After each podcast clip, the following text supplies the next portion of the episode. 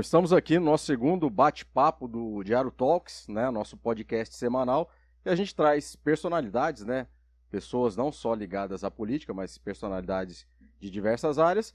Mas é claro, nesse momento a gente está vivendo já o período eleitoral e o Diário Talks, nessa semana e nas próximas semanas, vai concentrar em falar com personalidades do mundo político. E falando em personalidades do mundo político, estou aqui com o prefeito de Rio Preto, Ed Araújo. A gente vai bater um papo menos sobre administração e mais sobre esse período eleitoral e toda a efervescência política do momento.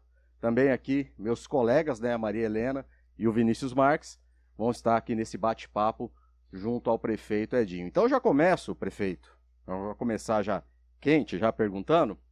É, a gente tem visto né, que o MDB é o maior partido, a gente for falar em número de filiados, inclusive em Rio Preto e também nacional. É o maior partido que tem no país. E o senhor é do MDB. De qualquer maneira, o que a gente tem visto desde o Covas, né, a gente vem o, ver o PSDB que tem governado o estado de São Paulo, e há uma certa perda de protagonismo do MDB. Tanto que esse, esse ano sequer tem candidato, sequer tem um nome a vice, indicou né, o senador Edson Aparecido, que vai estar junto da chapa do Rodrigo Garcia e também do Geninho Zuliani. Ao que o senhor atribui essa perda né, de protagonismo do MDB e o senhor concorda mesmo que ele perdeu muito protagonismo nos últimos anos? E falando em política estadual, claro. Bom, primeiramente eu quero cumprimentar o Diário da Região por este, por este momento e por estar aqui para conversar com vocês. O Diário que tem um papel fundamental na história de Rio Preto, da região e do jornalismo brasileiro. Então não posso deixar de saudar o Dr. Buzini, o Fabiano, toda a equipe, cumprimentando aqui a Maria Helena, o Vinícius e você, Fabrício, por esse por este encontro e por esta oportunidade. Pessoal da técnica, estou aqui acompanhado do Mário Soler, é, e dizer que o MDB é inegavelmente um partido que tem um papel é, histórico na, na vida nacional. E a questão da, do, do, aumento de partidos, então são muitos os partidos hoje. É, e o MDB teve recentemente o presidente da República, é, Michel Temer. É, temos hoje a Simone como candidata a presidente da República. E em São Paulo, nós temos o prefeito da capital de São Paulo. E o, o Edson Aparecido compõe a chapa majoritária como candidato ao Senado. E o, os acontecimentos últimos dos desses quatro anos foi no sentido de estarmos juntos neste grupo, porque é, é fundamental, ou você tem um nome é, a despontar, ou você compõe um, um, grupo. E a verdade é que o time do, do Rodrigo Garcia hoje, que nós integramos, é, é um grupo competitivo, está no governo de São Paulo e tem amplas condições, eu diria. Nós vamos jogar esse jogo, vamos para o segundo turno e vamos ganhar as eleições. Mas você fez uma colocação bacana aí, o senhor falou do Temer e também do, do prefeito de São Paulo, né? Ricardo Nunes. Ricardo Nunes. Ambos herdaram. É... O Ricardo Nunes herdou a prefeitura com a morte do Covas. O Temer herdou a presidência quando a Dilma foi é, sofreu impeachment. Ou seja, novamente o, o, o, PMDB entrou num grupo, mas é como noiva, vamos dizer assim. Essa, essa, essa tendência, a gente está vendo isso muito é, é, acontecendo demais nos últimos anos, principalmente nessa eleição, em que foi muito difícil, é, não se consolidou uma terceira é, via de fato competitiva. A gente tem aí uma radicalização, uma polarização entre o Lula e o, e o Bolsonaro, exatamente porque os partidos preferem trabalhar bancadas para o Congresso Nacional, porque é o número de deputado federal que traz o valor de os repasses de, do fundo partidário e do fundo eleitoral. Então, isso não é ruim quando os partidos começam a focar só o Congresso Nacional tendo em vista esses recursos e deixar de disputar e deixar de dar ao, ao, ao eleitor uma gama maior de opções. A eleição para presidente está aí, né? Tem dois candidatos na parada e não se consegue falar numa terceira via de fato competitiva. Bom, Helena, primeiramente é o seguinte: o noivo e a noiva são, têm papel Importante, Importantes. né? Importante os dois. É, a, a questão da vice e ter chegado ao poder, tanto na presidência da República quanto na prefeitura de São Paulo, é uma contingência natural do, do sucessor imediato, né? Que o vice é sempre a- o substituto do titular. É, o- a grande verdade é que nós estamos vivendo um momento novo da política nacional. Eu acho que é, o MDB, apesar de tudo, está participando, está entre os três é, cargos é, em disputa no majoritário no Estado de São Paulo, que é o cargo é, de, de Senado, ocupado Uhum, pelo Edson uhum. Aparecido. E no tocante às eleições presidenciais, é, respeitosamente e carinhosamente, eu quero dizer para você que 50 dias de eleição, onde nem começaram ainda as campanhas de candidato, nós estamos vivenciando ainda é, a pré-campanha, é uma eternidade. 50 dias é uma eternidade. Os programas de televisão vão começar no final do Posso fazer mês. uma pergunta sobre isso, então? Pois não, então eu, eu acho o seguinte: a Simone, pode escrever o que eu estou dizendo. Ela vai Tá jogar gravado, esse jogo. Eu nem escrevi, tá Não, gravado. Eu Não, quero pode até falar. fazer É. pergunta agora, então, aqui.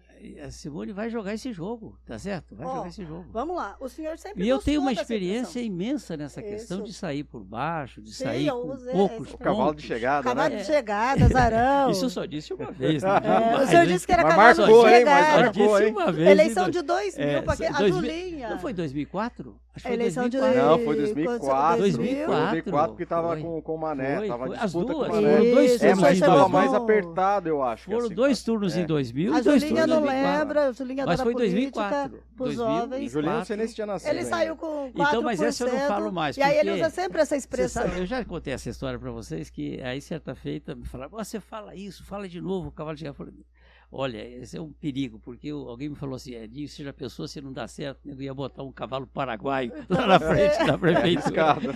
Aproveitando então essa expressão, que o senhor sempre gostou de apostar É. no azarão aí, e não dá para negar que nessa eleição a Simone, o próprio Ciro é, aparecem como azarões, porque a gente tem um cenário muito, muito, muito é, consolidado ali nas pesquisas, pouca movimentação. Prefeito Edinho Araújo, o senhor apostaria hoje um mês de salário do senhor num desses dois azarões, Simone Tebet ou Ciro Gomes? Não, eu nunca gostei de aposta, né? Eu, eu apostar, eu não ia apostar ainda salário. eu- tá certo? Eu, não, eu, tô, eu tenho esse ponto de vista de que a Simone. É que eu vou dizer o seguinte para vocês: eu conheço muito pouco na tratativa pessoal. Eu conheci o pai da Simone. O pai da Simone, é, é, só vou dar um detalhe para vocês. É, eu era prefeito de Santa Fé, com o Bueno, com José Carlos Lima Bueno. Nós somos a Campo Grande. O José Carlos Lima Bueno era eu lutando pela ponte, movimento da ponte, rodoferroviária. O, o Bueno era o arquiteto da casa do é, do, é, do Tebet, né? do Tebet, que é o pai, pai da, da Simone, que é o pai da Simone, que Uhum. foi presidente do Senado. Então, isso eu estou falando de um acontecimento de 40 anos. Então, a, a Simone devia ser uma daquelas crianças que estavam por ali, tá certo? Uhum. E depois ela foi prefeita 52 é, de né? Três Lagoas, né? Prefeita de Três Lagoas, e teve uma carreira política. Então, eu acho que o momento, é, eu acho que comporta uma candidatura e ela foi superando todas as dificuldades, né? Ninguém falava ainda, ah, não chega lá e tal. Ela foi rompendo. Então, eu considero que a Simone está preparada e é mesmo uma mulher preparada para o exercício da função corajosa, destemida.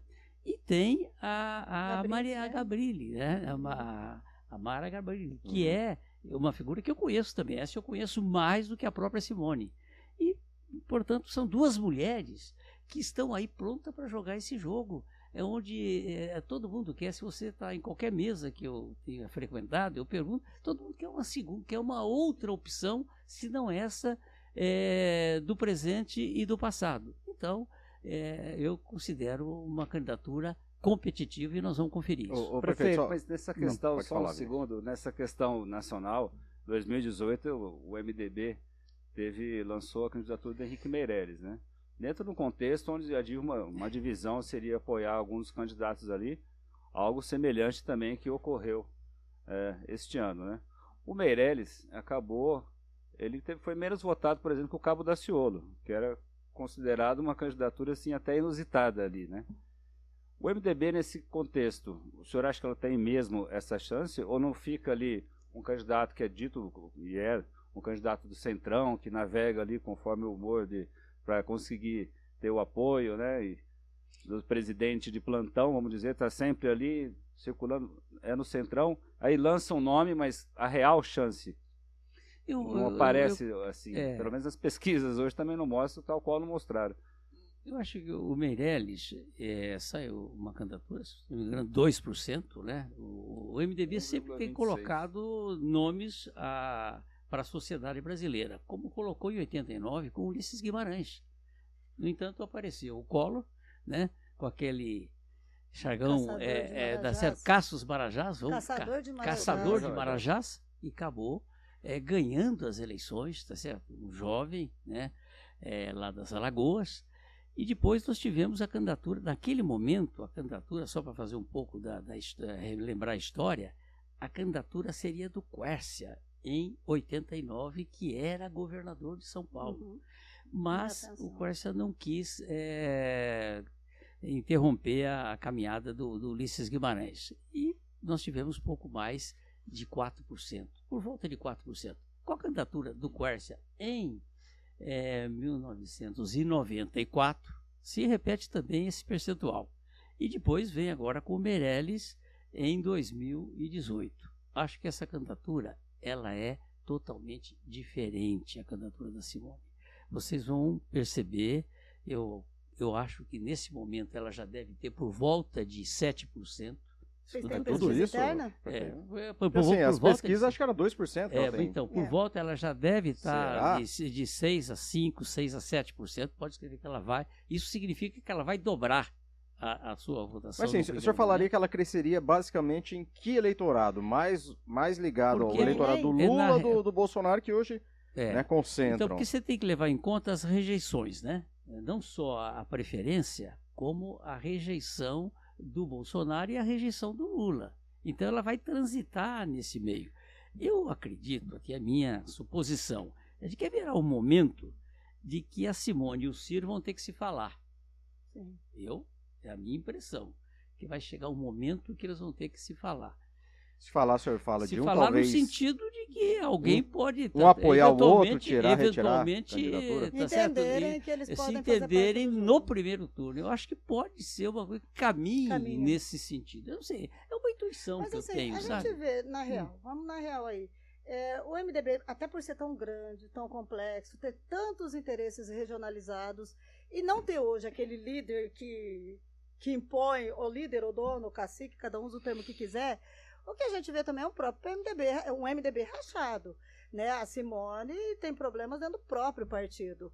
Né? O Renan apoia o Lula, outros interesses regionalizados aí estão com o Bolsonaro por conta das suas chapas nos seus estados. Então ela não conta, de fato, nem com a guerrilha local dela, né, de, lutando pela candidatura dela. É, eu acho que a, candidatura da Simone ela deixa de ser partidária, ela passa a ser mais uma candidatura da sociedade nesse momento, com partidos é, que têm uma visibilidade, que têm história, né, como é o caso do PSDB, é, do Podemos, do Cidadania. Então, a candidatura da Simone surge nesse contexto. É, buscando, porque a candidatura do Dória é, o estilo do Dória de fazer a crítica ao Lula e na mesma intensidade ao Bolsonaro, ele né? acabou inviabilizando a candidatura dele, que era um, um cidadão preparado, tá certo? Um político preparado para continuar, depois de ser prefeito de São Paulo, governador é, do estado, é, ocupar um cargo de presidente. Mas, é, politicamente, ele se inviabilizou dentro do próprio partido. O senhor acha que ele errou nessa crítica? Eu acho que a forma? estratégia dele não foi correta. Tanto é que deu no que deu. Mas será que não é porque a estratégia dele é, teve um fato novo? Hum. Eu, eu acho o seguinte, eu, Helena, eu acho que se o, o, o Dória é, opta por uma, por uma ala, assim, uma candidatura de centro-direita. Tá Como certo? o Rodrigo está fazendo. Centro-direita, tá uhum. certo? Como o Rodrigo, exatamente. Você, o Rodrigo, ele não quer, primeiramente, nós não entramos ainda nesse tema, provavelmente vocês colocariam, mas o Rodrigo não quer federalizar a eleição em São Paulo É o São Paulo, porque São, nós somos um, uma nação. São Paulo é, é uma Argentina dentro do próprio Brasil. Então nós temos que impor. Eu acho que, o, como eu, eu normalmente eu, eu falo, é, eu falo para o Rio Preto, né? Eu sempre posicionei, você sabe disso. Eu acho que o, a cidade é, e o Estado ele é importante. Agora a figura é, cumprindo o rito, né? Eu acho que o, e o, e o Rodrigo incorpora muito isso, né? Ele, com toda a sua carreira política, ele como governador de São Paulo, ganhe quem ganhar na presidência da República, espero a, a, minha torcida e o meu trabalho é no sentido que seja Simone, mas São Paulo é, é, um, é uma nação, é um estado poderosíssimo, contribui em, população, em arrecadação, tudo tem a participação de São Paulo no contexto nacional. Pessoal, só, só, é perguntar, nação... só perguntar a questão do Dória. A gente tá falando do Dória, Dória já é carta fora do baralho.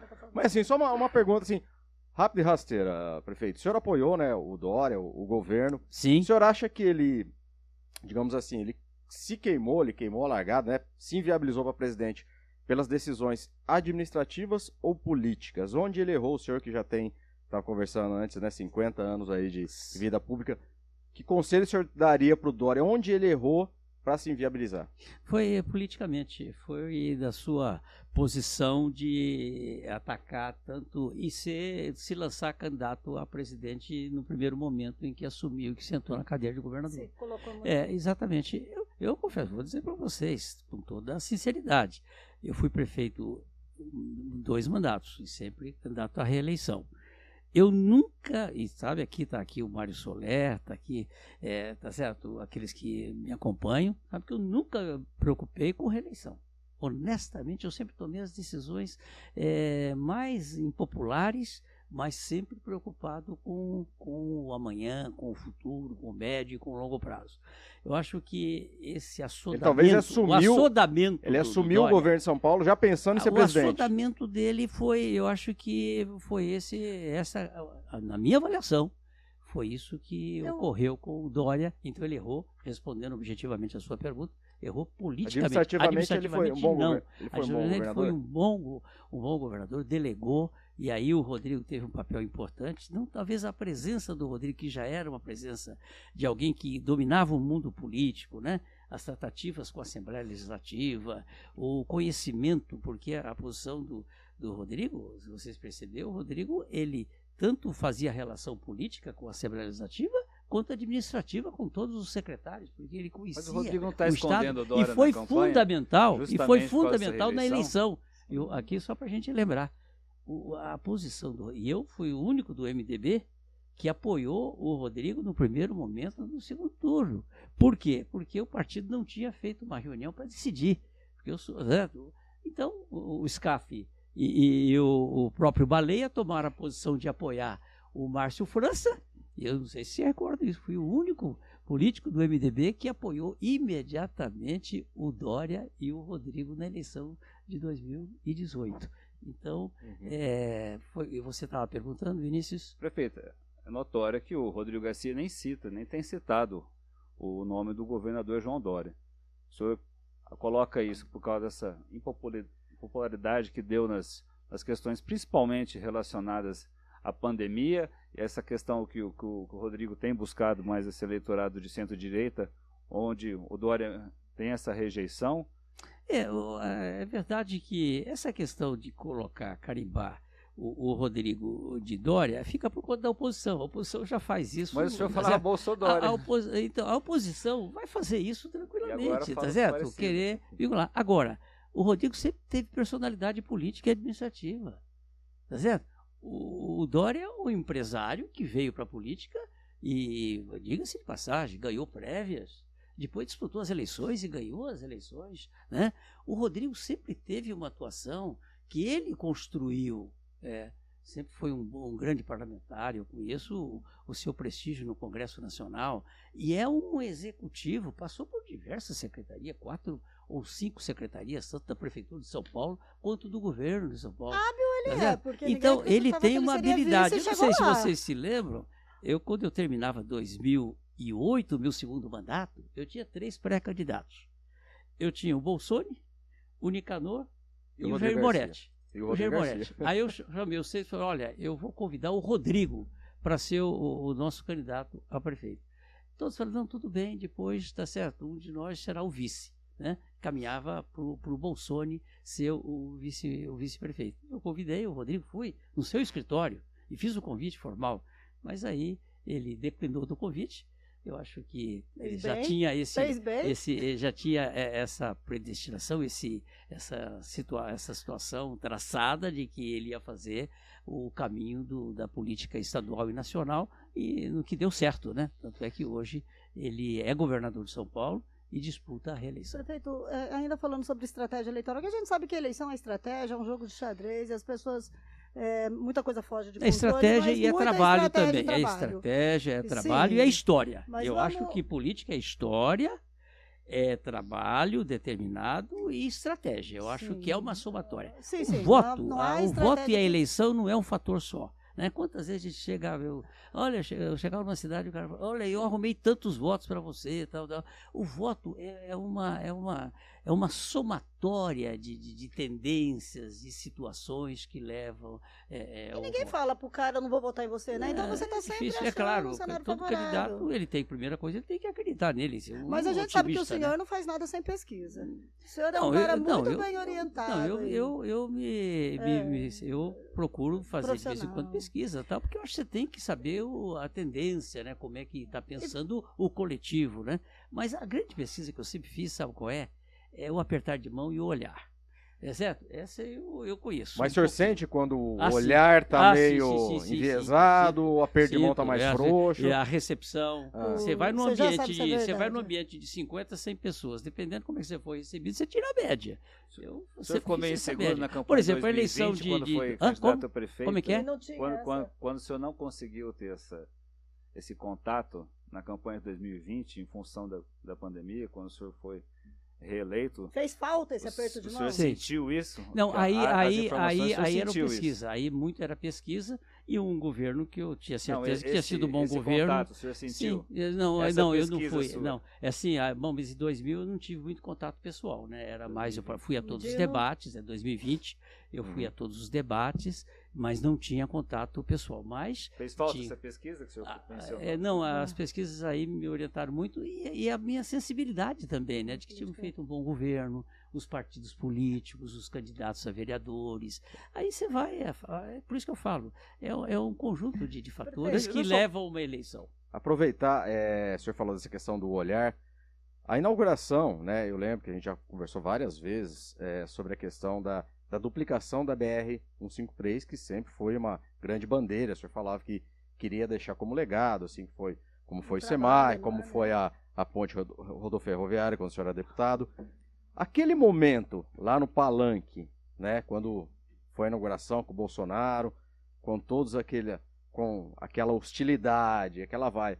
Foi o momento político mais desafiador nesse sentido de ter uma plateia hostil que o senhor já enfrentou na sua carreira política? Bom, é claro, com a presença do presidente da República, de ministros, né? é, de todos os escalões, foi um momento é, difícil, mas eu confesso que eu estava profundamente tranquilo. Tá vendo? Eu percebi que o Como ambiente, que é falar para uma plateia é, o ambiente não era favorável, eu procurei me concentrar naquilo que eu queria transmitir, né? Me concentrei e para mim, tá certo, eu percebia que o pessoal e percebia que da metade para trás era, era silenciosa. Eu percebia que as vaias estavam concentradas ali muito à frente do pessoal que chamava, ah, tá certo, É, chamava de Dória, de contra o trabalho, porque era era muito em função da- das minhas medidas tomadas no combate, no enfrentamento da Covid, da Acho que pandemia. mais em função É, do apoio mas- ao Dória. E também isso, tá certo? Essa mar- porque nós seguimos o plano São Paulo.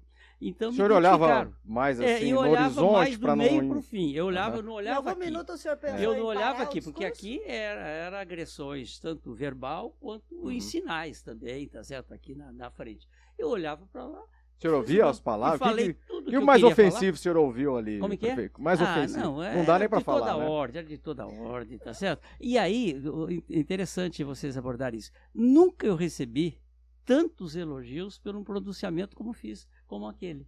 Então, o- eh, ah, Eu recebia de Brasília, do Brasil inteiro. Perfeito. Mas realmente foi. A gente o Brasil inteiro me ligou. O senhor O Brasil inteiro me ligou, Não deve tá ser certo? fácil. Principalmente o mundo político, os meus amigos. O senhor já previa Porque aquilo? todos sabem. preparado para aquele discurso? Não, eu, o não, eu, eu tinha, eu, eu sabia mais ou menos o que eu queria, eu tinha traçado, porque eu não decoro nada, não guardo nada, eu apenas, eh, tá certo? Eu, para mim, é muito momento, né? Eu sou muito de improviso, quem sabe, né? Eu termino de falar o discurso, tá certo? Falo, eh, depende muito do momento, da inspiração. Então eu estava tranquilo que é um assunto que eu dominava, que eu sinto que eu tinha autoridade moral para estar ali, não só na condição da cidade, porque o desrespeito foi à cidade, né? A cidade, o pessoal falava assim, desrespeitaram você que não merecia e Rio Preto, tá certo? E a- a- o pessoal dizia muito, aquele pessoal não te conhece, aquele pessoal veio, ele não sabe quem é o Edinho Araújo. Então eu me senti profundamente confortado. Eu fui tranquilo no momento, Foi e acolhido. confortado é, no, do resultado que eu achei que o tiro dele saiu pela culatra. Prefeito, mas aqui, a gente tem uma questão ali. Ali no Palanque tinha um antigo colega de, de, de congresso com o senhor. O senhor Sim. foi deputado federal, Sim, o senhor é. conviveu com o presidente Jair Bolsonaro. Quando ele assumiu, o senhor até mostrou uma foto pra gente. Vocês jogavam bola junto. Juntos, é. E a gente tem ali uma autoridade eh, que tem força sobre a sua militância. Eu observei muito naquele momento qual era a reação no rosto dele no telão. Eu estava lá e fiquei olhando no telão e eu vi nele uma expressão completamente diferente. Às vezes ele até puxava um sorrisinho assim, ao lado da boca.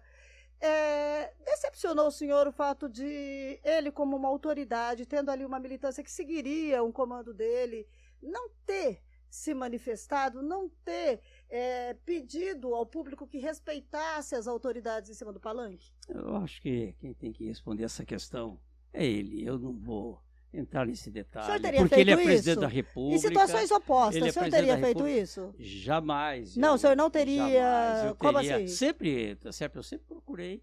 é, Mas tá o senhor certo? teria Agora, contornado, pedido às pessoas que respeitassem o é, palestrante eu, ou eu, não, é, eu, eu manifestaria a solidariedade ao colega político. Prefeito, ali estava o Tarcísio de Freitas também, que é o- agora o candidato ao governo do estado, do- do- na inauguração da sua obra. Inclusive, ele vai mencionar isso durante a campanha e já tem mencionado que do- a gestão dele foi, no ministério ali, foi para entregar obras, né? Nesse contexto que ele, ele é um candidato com o apoio do, do presidente Bolsonaro, eh, também temos no governo do estado, que está liderando as pesquisas, o Fernando Haddad do PT, que é do Lula, e a campanha do Rodrigo, o senhor acabou de falar aqui, que o Estado é uma nação que tem que fugir dessa disputa nacional. De que forma? Que dentro do próprio Estado e dentro das próprias cidades e dentro da própria casa de cada pessoa aqui existe um eleitorado que pensa nacional e tudo. Com- como vocês querem tirar o Estado desse, do mapa do, na hora da eleição para conseguir falar não, pra, não tem esse viés ali, essa polarização não pode chegar aqui, não pode até contaminar, foi um termo candidato a vice do o Geninho utilizou. Como isso é possível? Bom, eu, eu creio que a campanha eh, vai ser colocada. a- o Estado vive um canteiro de obras. São 8 mil obras que estão eh, sendo licitadas ou já estão em execução. E o Rodrigo, portanto, ele tem condições de dar continuidade, sequência a esse trabalho diria para você com toda tranquilidade que para Rio Preto será muito bom, que nós estamos com muitas obras aí em andamento e outras para serem licitadas. E o, a candidatura defender não, é, não se trata de ser contra ninguém, se trata de fazer a defesa de alguém e dizer que a eleição de São Paulo é muito importante e o, ter um candidato pronto, como temos o Rodrigo, e um candidato de Rio Preto, da região, um vice-candidato ao governo, né, é, que é o Geninho, que é o privilégio de poucas regiões. Então, por isso, eu considero que Rio Preto e a região têm que responder de forma muito mais expressiva em termos de votos para o Rodrigo do que qualquer outra região, porque nós o conhecemos melhor. Qual é o problema do Rodrigo? Tem muita gente que não, não o conhece ainda. E todas as pesquisas indicam que à medida que conhecem o Rodrigo, e eu tenho feito essa pesquisa, você conhecia, viu o Rodrigo no debate? Aí todo mundo, não há quem não tenha esta impressão de que ele foi muito bem no debate, não aceitou nenhuma das provocações e procurou é, colocar essa questão de não é nem para a direita, não é para a esquerda, e é para frente, tá certo? E foi nesse sentido que ele está tocando a campanha e trabalha como poucos, poucos políticos têm é, a disposição e a energia que tem o Rodrigo Garcia. Oh, perfeito, mas assim, é, falando agora, né, de novo de, de, estratégia, essa questão toda, quem lê pesquisa, quem analisa cenário, é, diz claramente que o nosso desenho hoje no Estado de São Paulo é um candidato de centro-esquerda no segundo turno, um candidato de centro-direita. Uma vez que, a, que, o grupo de centro-esquerda conseguiu ali uma unificação em torno do Haddad, é, estaria mais fácil aí para um Haddad no segundo turno, é, mais uma segunda vaga que seria disputada entre o Rodrigo e entre o Tarcísio, nesse contexto centro-direita. Quando vem aqui para baixo, né, é, é, muito, a gente tem uma região muito conservadora no voto, é, eu ouço muita gente todo dia? Não, o Haddad vai murchar na televisão, vai ser um segundo turno de Rodrigo e Tarcísio. Eu acho que quem tem o cenário de São Paulo aí, não dá para você achar que a região ganha eleição, né? Então, numa questão de Estado, a gente, é, é, eu acho que os, os pesquisadores estão mais corretos. Qual a opinião do senhor? É um cenário de segundo turno para um candidato centro-esquerda e uma outra vaga entre o Rodrigo e o Tarcísio? É, a tese que você coloca que teremos um candidato de esquerda e outro candidato de centro-direita, essa, essa, leitura eh, parece a natural que a maioria iria nessa direção. Mas eu diria para você o seguinte: eu acho que o Rodrigo vai para o segundo turno e eles vão lutar entre si, tá certo? Para disputar o Haddad a segunda e o vaga. Tarcísio? O Haddad e o Tarcísio. Essa é a minha opinião. Certo. Ô, prefeito, aproveitando, é um bate-papo, né? Então a gente vai volta, vai volta, não tem aquele compromisso ah. da entrevista. Eu vou e voltar. Tá muito gostoso, tá muito agradável. É Quero conversa, parabenizar né? você. É uma conversa. E né? o Diário da Região. É, mas falando, então, vou voltar a falar da questão da disputa da, da presidência. O senhor, né, enquanto político né, e prefeito, o senhor já apoiou o Lula, já esteve junto ao Lula e já esteve junto ao Bolsonaro. Pegando aquele ganho, o senhor falou do, do presente e do passado. É uma prova de que a, a, a política é mesmo como nuvens? Olha, é, eu sempre apoiei o meu o candidato do meu partido no primeiro turno. Todas as vezes eu apoiei o meu candidato do meu partido no primeiro turno. E... Mas você apoia contrariado alguma vez ou não? Não, é bom, eu sempre respeito a decisão, a decisão partidária. A decisão partidária tem que prevalecer. É claro que no caso de 2018 ela não se deu. Eu não segui a orientação majoritária das lideranças. Eu acho que o, o SCAF nós tínhamos que ter. O SCAF tinha todas as coisas. O SCAF vai para o segundo turno, ele é a eleição, aquela eleição. Sim. Mas é, ignorou-se o mundo político naquela eleição. E, tá certo? Era muito SCAF. E, e, então, a, eu não tive uma participação. O Rodrigo não, o Rodrigo nos ouve. O Rodrigo é, ele está aberto, né? Então, eu creio que. Mas falando de, de presidente mesmo. É, então, presidente. Eu, então, agora, com relação a essa questão, eu, eu, sempre tomo a primeira posição, é no primeiro turno, diria o seguinte: primeiro turno você vota com o partido, você vota com a sua convicção. O segundo turno, é, é possível que você vote contra alguém. Você não vote para eleger. É, você vote contra. Tá certo? Do primeiro você vota a favor. Contenção de danos, é, né? Exatamente. No segundo você vota para não eleger é, um outro candidato. Então eu acho que é muito isso. E a minha posição tem sido sempre esta é, de procurar. Para mim é fundamental é, um candidato que preserve, que mantenha e que seja um democrata por excelência, tá certo? Isso é, para mim é fundamental. E depois o conhecimento do Brasil. E, lamentavelmente é que eu quero dizer. Nós temos que, eu espero que nós tenhamos uma campanha de programa partidário né? porque aqui no Brasil se vota muito nas pessoas.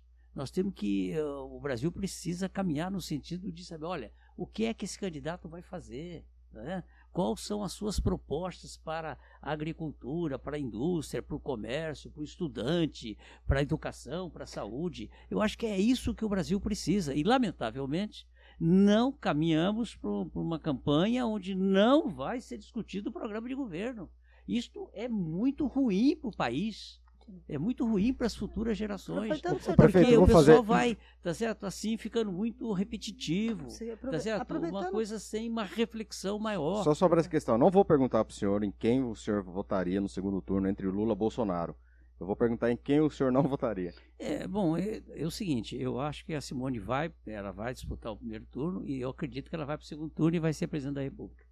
Prefeito, é, o senhor falou dessa tensão, o senhor viveu um pouco na pele do que é essa radicalização política. Mais que isso, o senhor está fazendo agora em outubro bodas de ouro no casamento do senhor com a política. O senhor já é casado com a política há mais tempo do que é com a, com a dona Maria Elza. É verdade. né? O senhor está há 50 anos casado com a política e há 47 casado com a dona Maria Elza, né? É Nesse verdade. contexto, quer dizer, o senhor tem 50 anos de história, de, de viver a história, de ver a história política, participar dela e ver passar é, pelos olhos do senhor. O senhor viveu a transição da ditadura do regime militar para a democracia.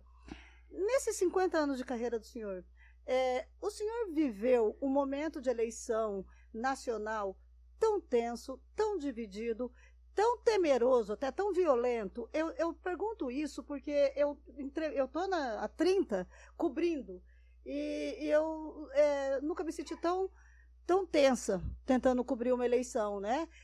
O senhor também, porque eu falo, quando veio aquela vaia de uma forma tão agressiva, é o reflexo dessa polarização. O senhor já viveu, nesses 50 anos, um momento tão tenso e tão radicalizado? Não.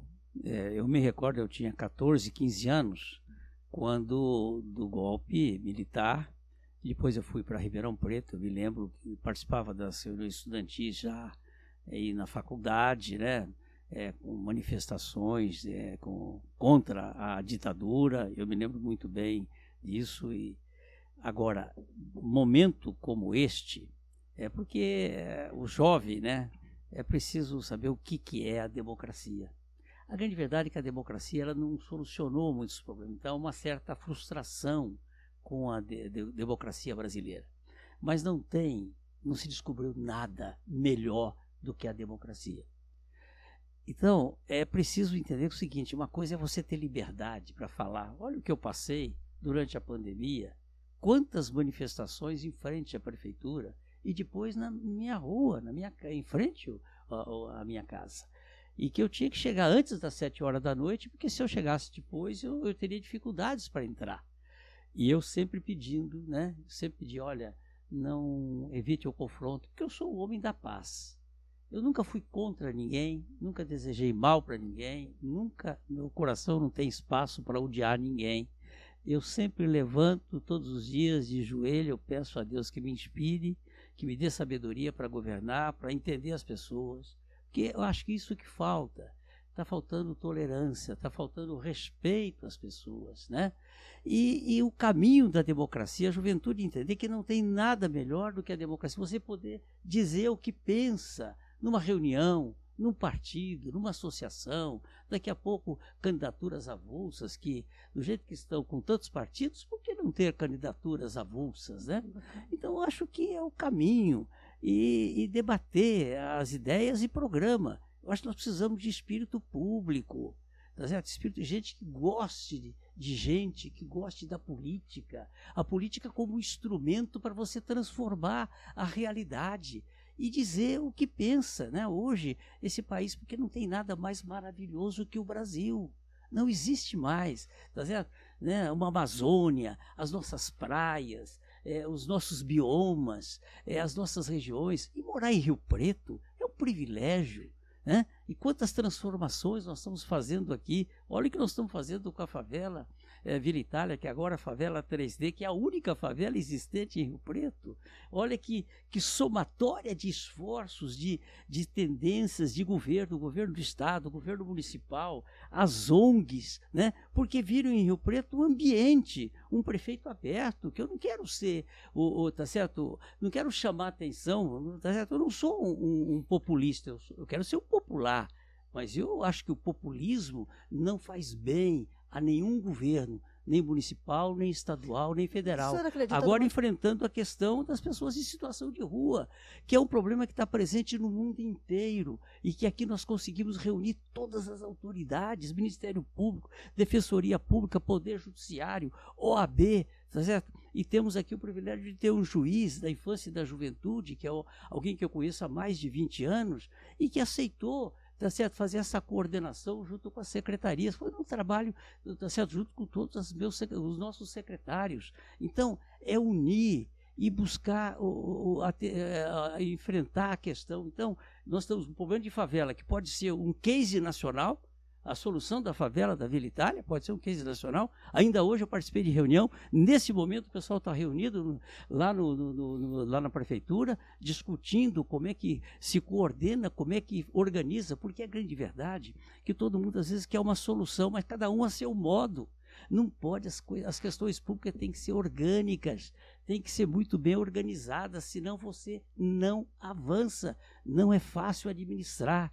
Administrar, primeiro que tem todo um cipoal de legislação, é, o, quando vem alguém da iniciativa privada, não, não se conserta, não- ele não acerta o passo na administração pública. A administração pública, muitas vezes, ela é morosa, tá certo? mas você tem que ser determinado.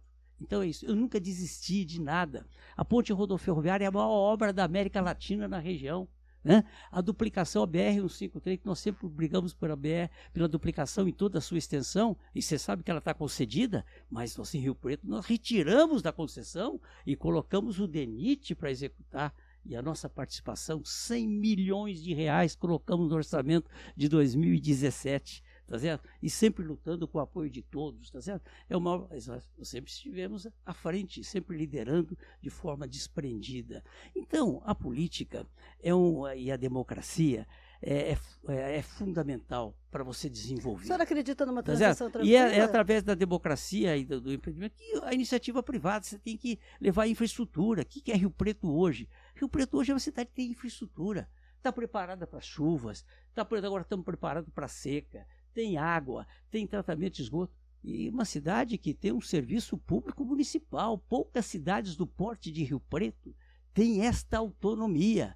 E eu sempre, sempre olha o, o mapa lá do estado de São Paulo, lá em, Santa Fé, quantos municípios têm serviço autônomo? Santa Fé tem, porque nós traçamos há 40 e tantos anos uma linha. Em Rio Preto, quantas transformações fizemos aqui em- no ano 2000 a 2008 e depois de 2017 até agora?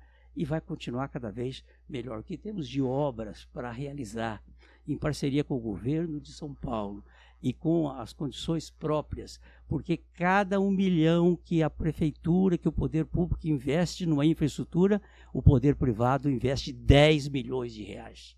E é isso que nós precisamos. E Rio Preto tem, não, tem quem visite Rio Preto que não cumprimente, que não elogie a cidade. Por quê? Porque a cidade está limpa e, e não depende só de mim. Eu, todos os dias eu peço, pessoal, vamos fazer cidade limpa e vamos investir muito em educação, em saúde, em tecnologia. Né? Nós estamos para o parque tecnológico e ter uma administração coesa, ter um vice-prefeito à altura, tá certo? Que é o Orlando Bolsoni, à altura, está em condições de me substituir, eh, eu posso tirar férias, o Bolsoni toca, os secretários todos integrados, todos integrados, e um servidor público que é exemplo para toda a região e para São Paulo e para o Brasil. Prefeito, aproveitando essa questão da democracia, hoje, né, a gente, na internet, a gente não sabe quantas pessoas vão ouvir, mas a gente está gravando esse programa hoje, dia 11 de agosto, inclusive dia do advogado. O senhor é advogado, né? O senhor fez ba- É, bacharel.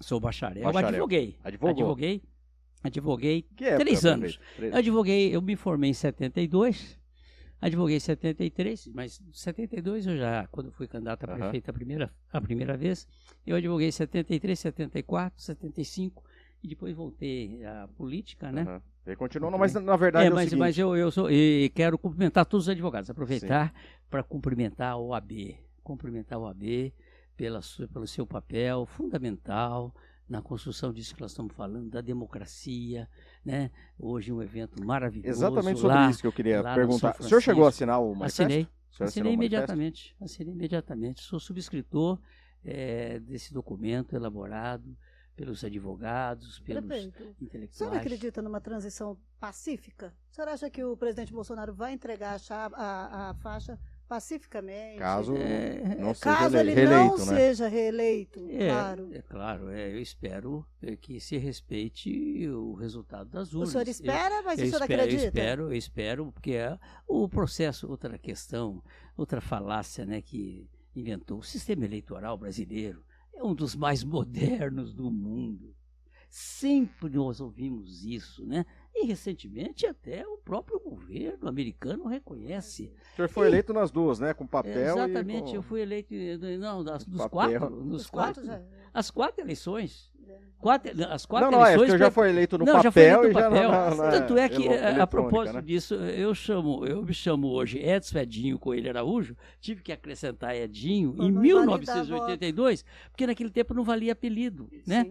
Porque que você o tinha que colocar o o número Aí ou o o senhor nome. acabou, Aí por conta Edinho- disso, o senhor inseriu? É, o 82. nome? 82. Eu passei a me chamar Edson Edinho Coelho Araújo, né? Meu nome de batismo, do que meus pais, que é, eu tenho o Emílio, que foi meu pai, é, é meu pai, e a dona Bela, que vive lá em Santa Fé. Uhum. Assina o Diário da Região. Eu chego lá, tá com o Diário da Região na mão.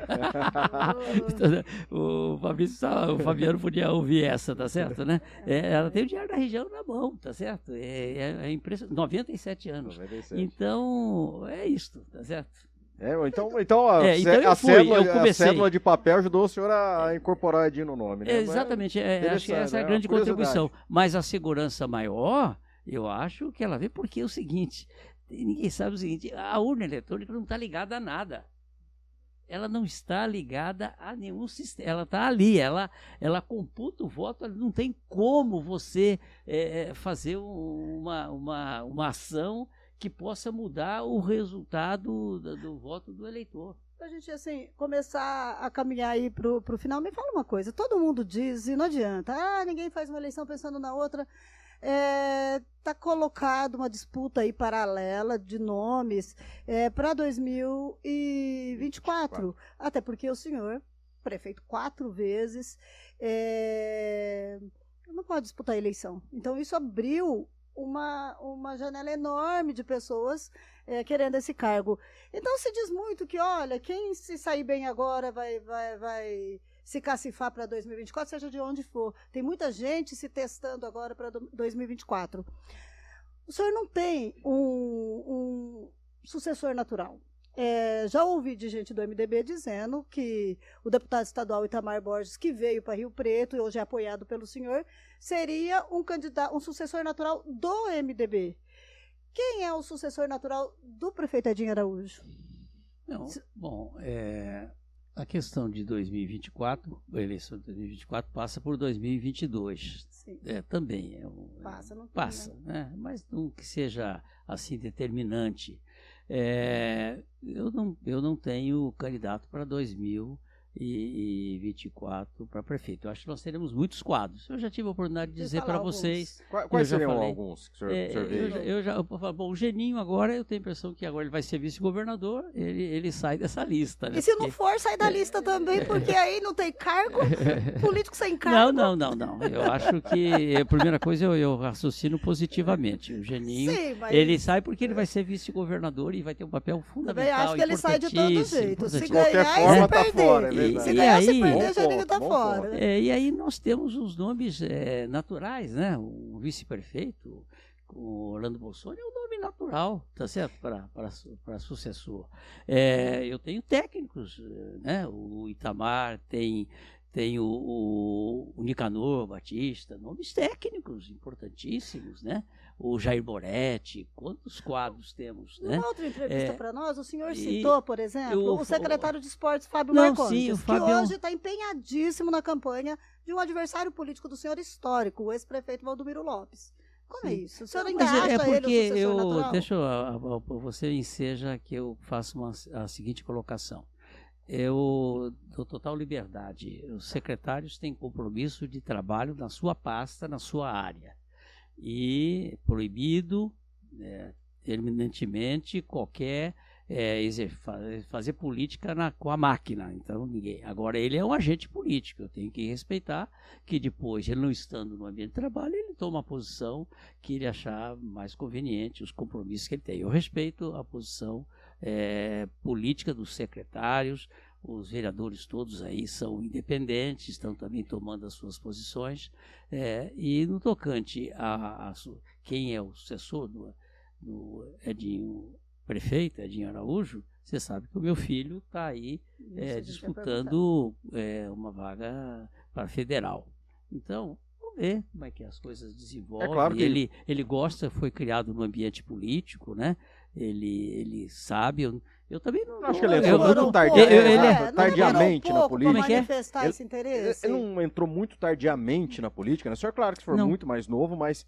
Sei, sei. Mas é claro que não tem nada igual, né? Ele tem todo o seu estilo. É um menino preparado, é, tranquilo. Ele teve sempre uma atuação nos bastidores das minhas campanhas.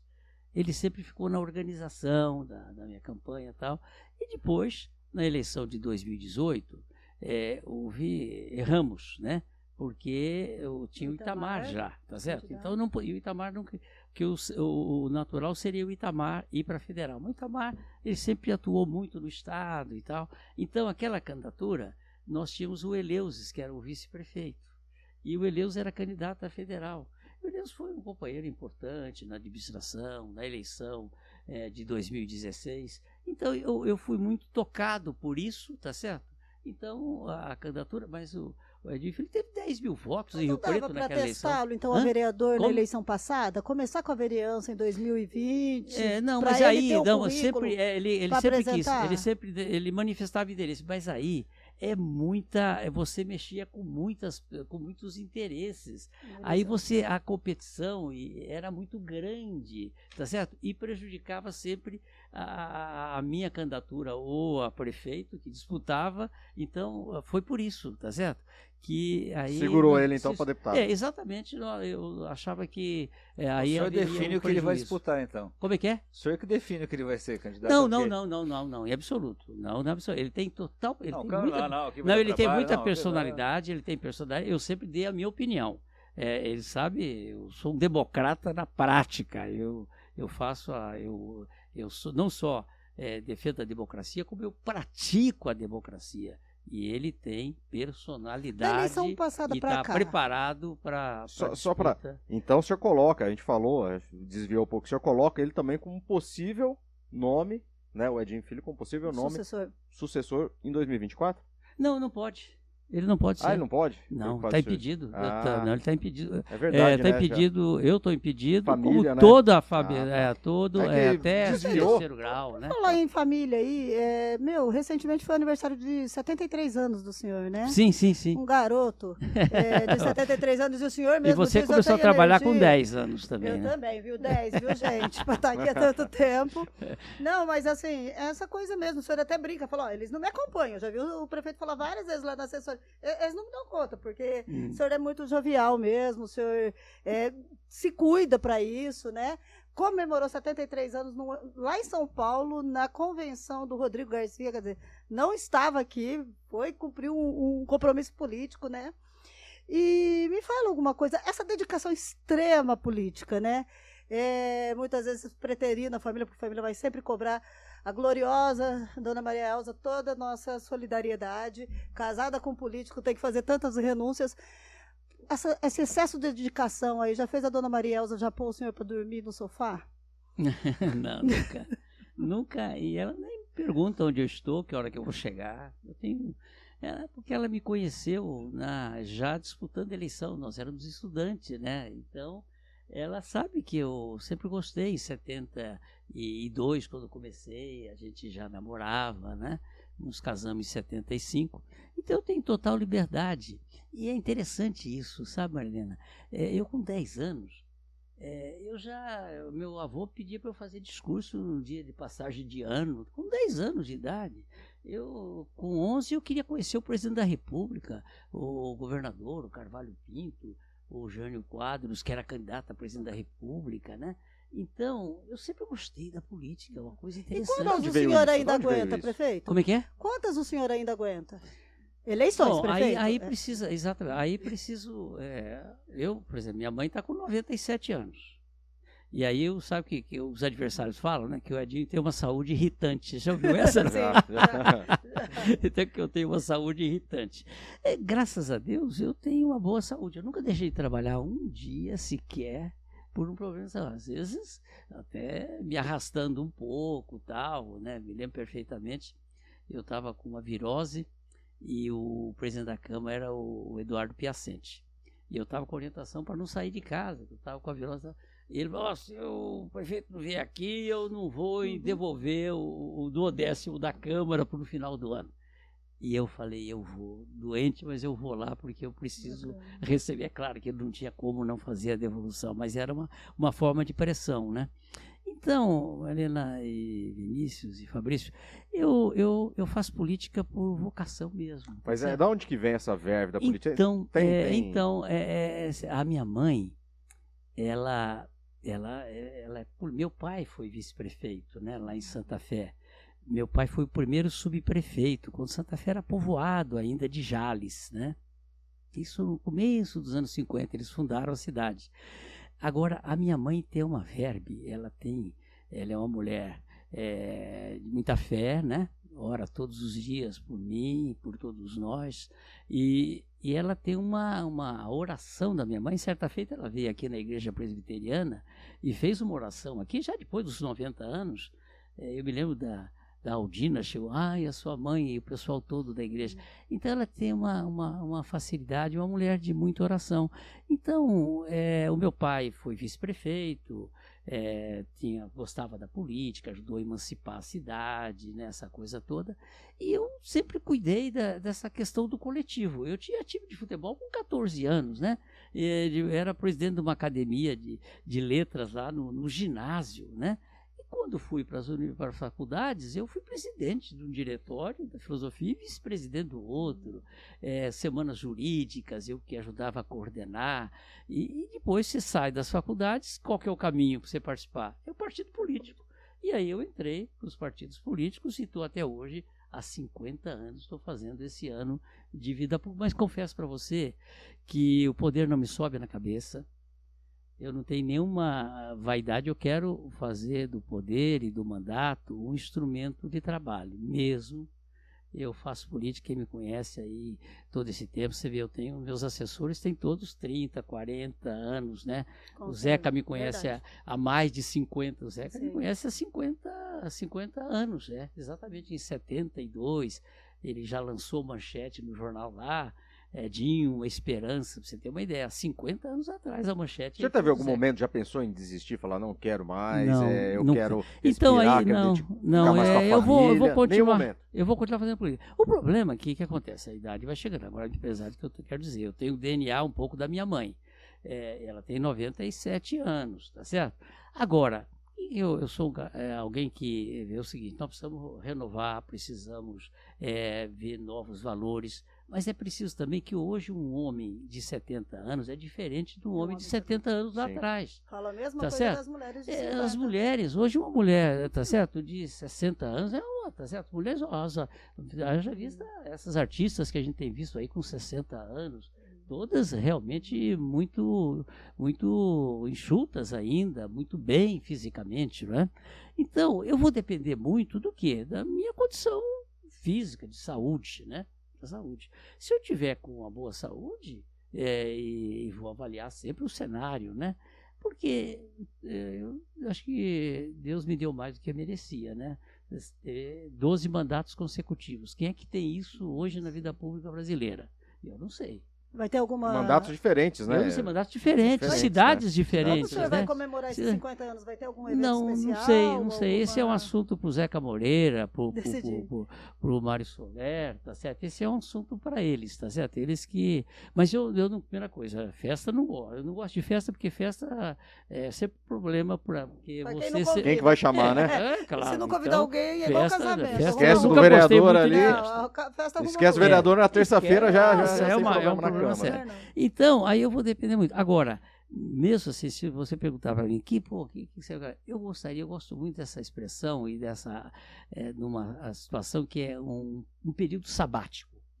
Para você avaliar depois, porque eu não vou poder ser candidato a nada é, nesta em 2024, né? Até quando Sim. vai o meu mandato. Eu ainda tenho dois anos e, e cinco meses de, de, de Mas mandato. pode pintar uma secretaria de. Estado, É, né? Saindo. Como que é? Uma não, eu, eu não sei. Eu, eu, eu, eu gosto muito de estar nessa posição, porque o, o- não, não é minha impressão, é a impressão do, do Juscelino Kubitschek. Ele dizia que não tem mandato mais tocante, que dê mais emoção, satisfação e prazer que o de prefeito. E eu repito isso, é verdade. Porque prefeito você resolve o problema. Você está diante, né, você sente todas as Você vive emoções. Você sente todas as emoções. E eu vivo isso, eu vibro com isso. Muita crítica, muito problema, né? Sempre vai ter. Mas é impressionante a minha agenda. Eu eu estou correndo o tempo inteiro, de manhã, de tarde, de noite. Daqui a pouco eu vou para uma inauguração lá Falar no Campo é, Belo. acho que é bom Tá é, até Eu vou para uma inauguração aqui. no Campo Belo. Mas E, o senhor e pode ser interessante que todo novamente? mundo tem eventos e, e quer a presença 2028. não é do Edinho, é do prefeito de Rio Preto. O prefeito de Rio Preto é uma figura é, que ela é, é querida, né? Ela, a figura do prefeito de Rio Preto. E eu fico muito honrado, porque eu sou sempre convidado e as pessoas têm prazer. É um lançamento de uma obra, eu gosto muito quando a cidade tem um novo lançamento, um empreendimento particular, e como eu, quando eu posso inaugurar uma obra pública que eu vi nascer, busca, buscamos recursos, que nada é fácil. A grande verdade é que a administração pública ela é muito difícil. Mas eu tenho o prazer de trabalhar em equipe, não faço nada sozinho. Eu tenho uma equipe. Sempre que eu chamo alguém, eu quero que ele saiba muito mais do que eu para poder administrar.